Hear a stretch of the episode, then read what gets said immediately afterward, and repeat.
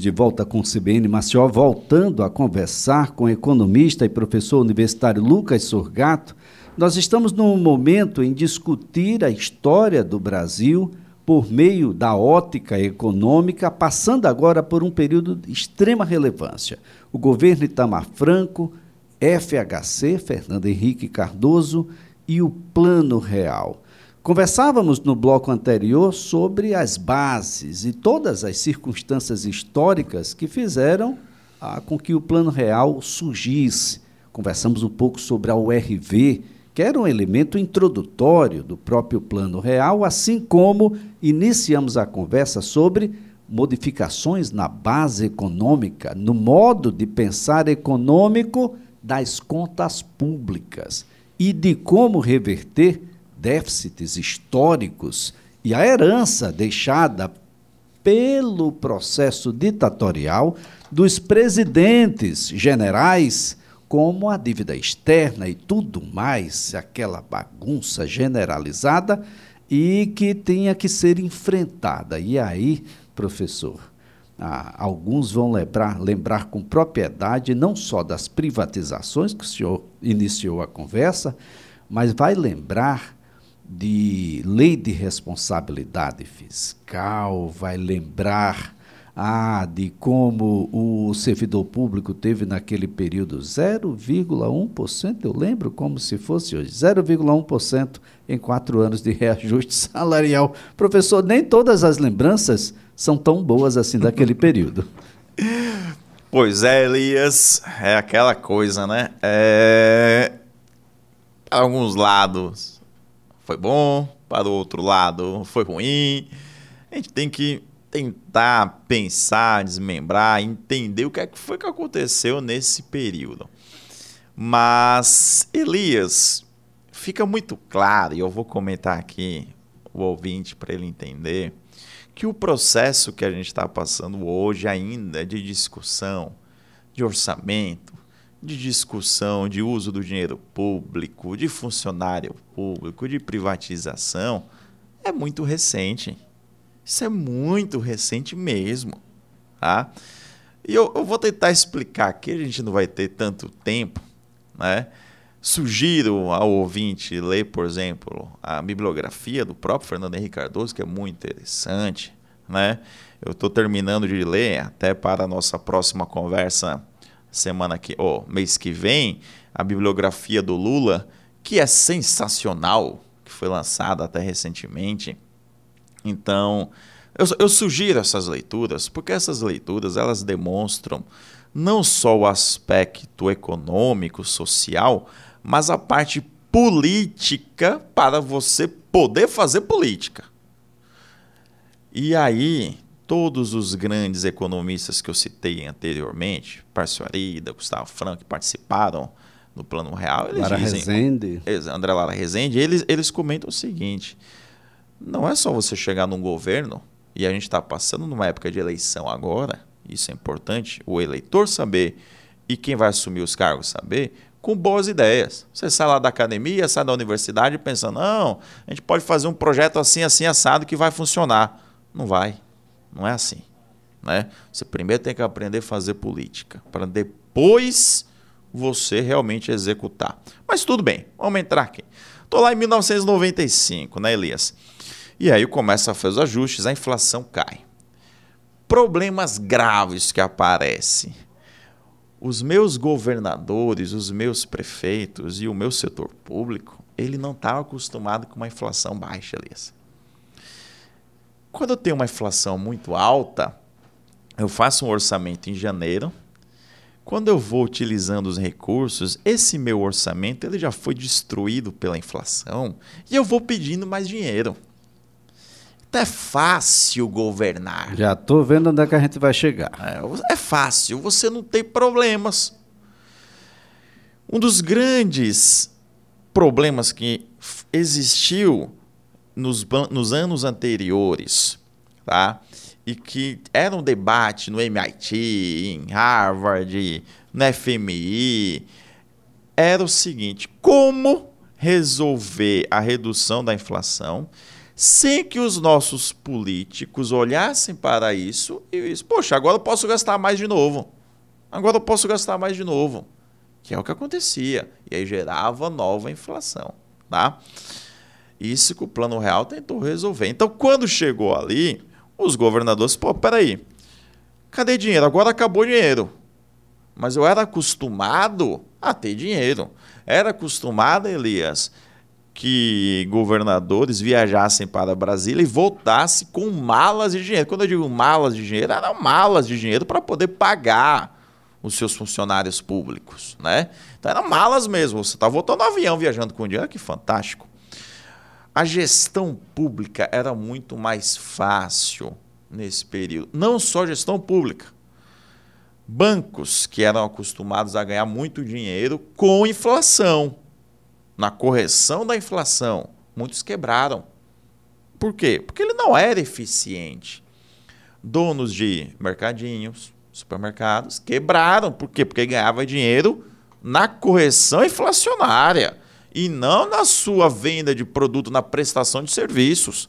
Então você teve uma quebradeira aí de bancos, de empresários, e você tinha que corrigir o setor público com os estados e municípios, porque não se sabia governar. Se enrolava. A verdade era essa. Tá? Não tinha plano, não tinha nada. Tá? Bom, e aí, como é que eu corrijo isso? Você vai para 1995, tem que começar a se fazer esse ajuste. A base também do plano real, quando foi lançado, quando foi anunciado, ele já disse, vai ter um aumento de 5% na arrecadação de impostos.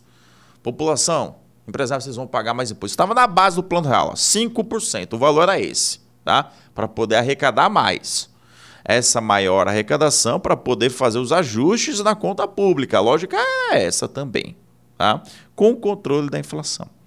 Bom, 95, 96, 97, os estados começam a pedir dinheiro, estados então vendiam suas dívidas e o governo federal falou: não pode mais fazer isso, por quê? Porque vocês não estão pagando, né? E por aí vai. Chega no ano de 2000, ou seja, Elias, 22 anos atrás, extremamente recente. 2000 e se coloca o seguinte: agora existe uma lei chamada Lei de Responsabilidade Fiscal. Olha, gente, como é interessante esse período. Equilíbrio de contas, aumento de impostos, desindexação da economia, não só de preços, mas dos salários que não necessariamente deveriam acompanhar a inflação. a inflação. O ajuste nas contas públicas vai exigir se desfazer de algumas estatais, na verdade, de muitas, muitas. delas. Tá? E nós vamos ter também reforma bancária. Perfeito. Até os bancos vão ter limites de acesso a crédito. É exatamente isso. Que, olha o que vai acontecer. Então, primeiro, 2000 ali, lei de responsabilidade fiscal, talvez tenha sido o principal legado do governo FHC, porque o plano real foi do governo Itamar, tá? Do governo FHC, talvez, na minha opinião, tenha sido o principal legado a lei de responsabilidade, lei de responsabilidade fiscal. fiscal. A efetivação do plano real, claro, né, os ajustes, Tudo bem, coisas todas foi colocado por lá. E como você, como você chegou em 2000, eu queria voltar para 97. Perfeito. Porque a gente vai compreender o porquê com esse, com tudo que fora falado aqui pelo professor Lucas Sorgato, a do insucesso, do desgaste e do desastre que foi o último governo do ex-governador Divaldo Suruagi, aqui no estado de Alagoas. O governador, o governo em geral, ele estava exatamente nessa transição, né, da, de ir buscar dinheiro e de ir buscar e não ter mais dinheiro. Exato. O ex-governador Divaldo, ele foi governador em duas épocas distintas. Lá atrás, então, na década, me engano, década de 80, é, ele é governador, como eu falei, nessas bases de mais fácil pagamentos, mais fácil recurso, né? Então é mais tranquilo governar aí. Quando ele está no seu segundo mandato, que aí é junto com o mandato de Fernando Henrique, que você não tem mais essa aceleração inflacionária que facilita a vida, essa impressão de dinheiro, você tem que gestionar com base numa responsabilidade, numa lógica, né? E não se tinha, porque você estava acostumado de uma forma anterior. Resultado, praticamente uma guerra civil dentro do estado de Alagoas. Né? É, você gera um, um, um período de instabilidade muito alta, chegando a efetivas trocas de tiros, né? Então é algo bem complicado nesse período daí, Elias. É de 95 a 97, esse último Esse último governo. governo. O primeiro eu não me recordo quando que foi diretamente. Agora, Elias, uma questão que a gente ainda volta. 2000 então, responsável fiscal. Mas vamos voltar ainda. Lucas, o que é que ainda tem nesse período? Calma, né? A gente tem que ter muita coisa aqui para falar. Primeiro, Privatizações. Eu vou tocar nesse ponto logo da privatização. Foram privatizadas, Elias, 88 estatais no governo Fernando Henrique Cardoso, com uma. uma sendo o BNDES ficando à frente muito disso. Tá? Essas 88 estatais geraram 78 bilhões de dólares de recursos. Tá? As principais privatizações aí, a principal foi da companhia Vale do Rio Doce. Ela foi privatizada na época por 3,3 bilhões. Corrigindo para valores de hoje, isso daria mais ou menos 22, 23 bilhões é, para o nosso volume atual. Tá? Foi a pri principal privatização, a maior empresa do país, criada em 1942, ainda lá no governo Getúlio Vargas, foi privatizada então aí. Além disso, o que, é que foi privatizado, Elias? Telecomunicações. Né? O Brasil não tinha telefonia para todos. O telefone, na época, Elias, ele era vendido como um ativo. Ele era declarado imposto de renda, Elias. É, ah, imposto de renda. Tinha consórcio. consórcio Tem consórcio que você telefone. compra veículo era, hoje. Era, era. Pronto, tinha um consórcio para você comprar telefone. Para comprar telefone você declarava depois. Então você colocava de vez até em anúncio de casa, você colocava casa com três quartos, piscina, churrasqueira, estou descrevendo a casa da Flávia Iese. É, e telefone. Telefone. Então você adicionava o item telefone aí era algo, um ativo valioso. Para você ter a linha, eram meses de espera, enfim. Então você tem a privatização do setor de telecomunicações, tá? O que é muito interessante. Você tem a privatização de alguns itens e componentes do nosso setor elétrico, nem todos, tá? Você tem a privatização de rodovias, de ferrovias. Então você tem, Elias, no total 88, tá? É o que se coloca nesse período.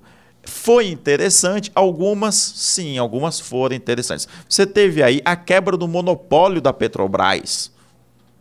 Tá? Antigamente só a Petrobras poderia fazer a extração e refino. Hoje ainda tem um monopólio na distribuição, mas você tem a quebra desse monopólio. Então, alguns itens que acontecem aí. Beleza, Elias. Bom, outra coisa. Eu acabei de dizer também que 95, inflação cai drasticamente, né? E bancos também quebram. Os bancos não sabiam, não eram eficientes.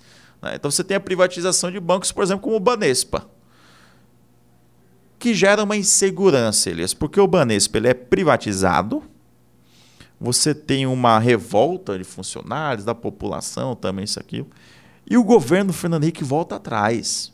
Ele anuncia que deixará de ser privatizado. Já tinha sido privatizado, né? comprado pelo Santander e depois volta à continuidade da privatização. Tá? Mas essa insegurança é ruim. Essa insegurança é ruim, o mercado vê isso. Tudo bem.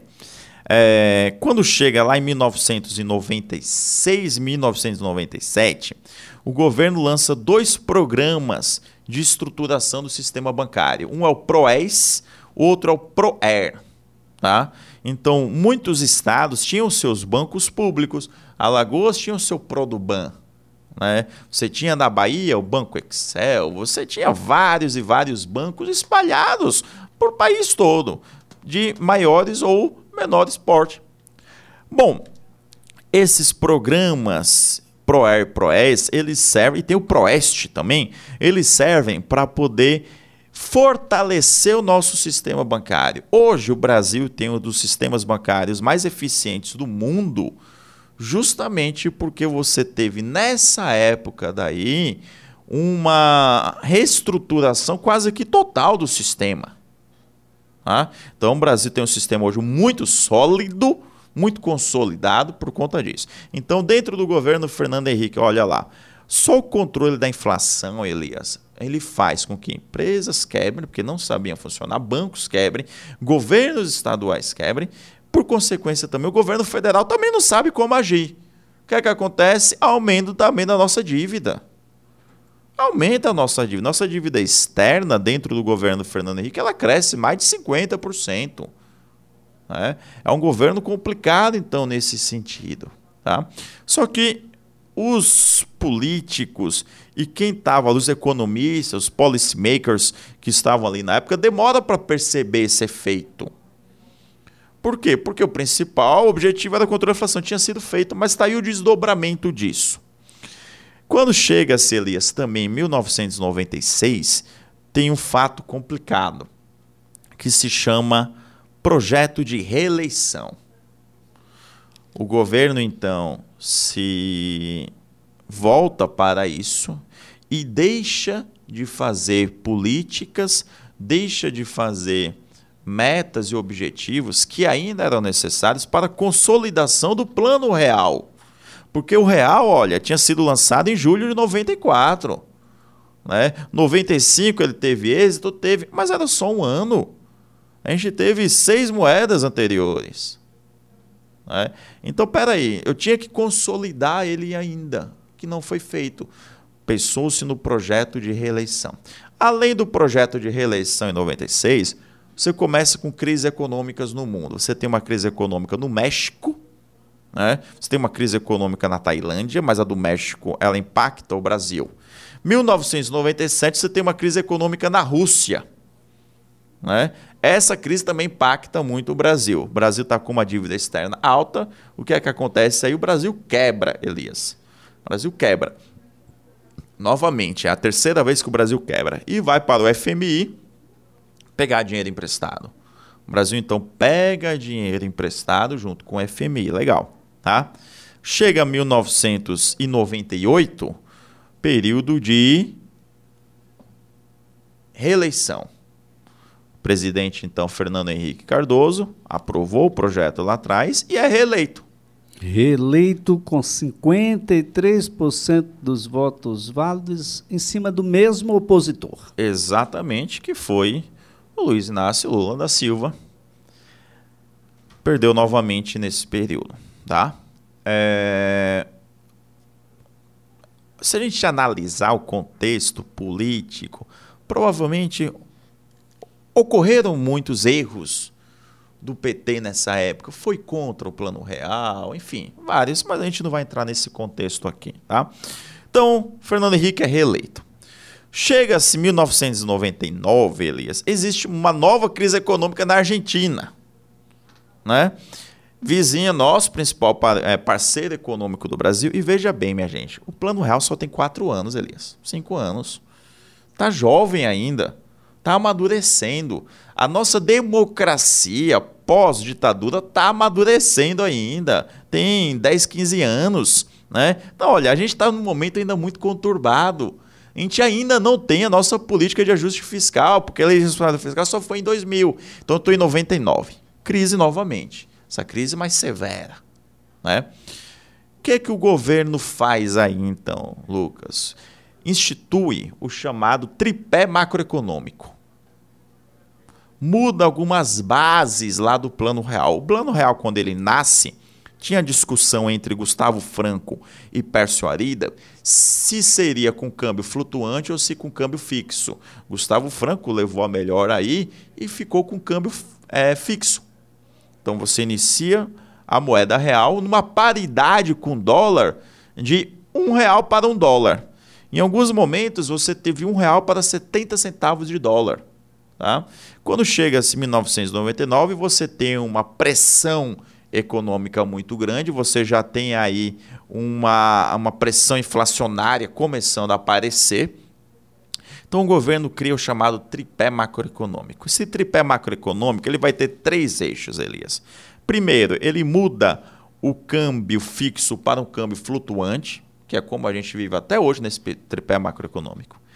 Ele coloca uma meta de inflação para o Banco Central. O Banco Central agora você tem uma meta. Por quê? Porque quando eu tenho uma meta pela instituição monetária, eu estou dando segurança para a população, para os investidores, para todo mundo. E eu tenho o superávit primário. Ou seja, pessoal, eu vou fazer esse superávit é uma poupança, pessoal, ouvintes, né? eu vou fazer essa poupança para pagar as minhas dívidas. É isso o tripé macroeconômico. Lança-se esse tripé macroeconômico em 99 e é muito exitoso. Chega-se em 2000, nova crise, crise das ponto .com. É crise para todo lado, Elias, que a gente tem. O principal... Aí tem a lei de responsabilidade fiscal, muito bom.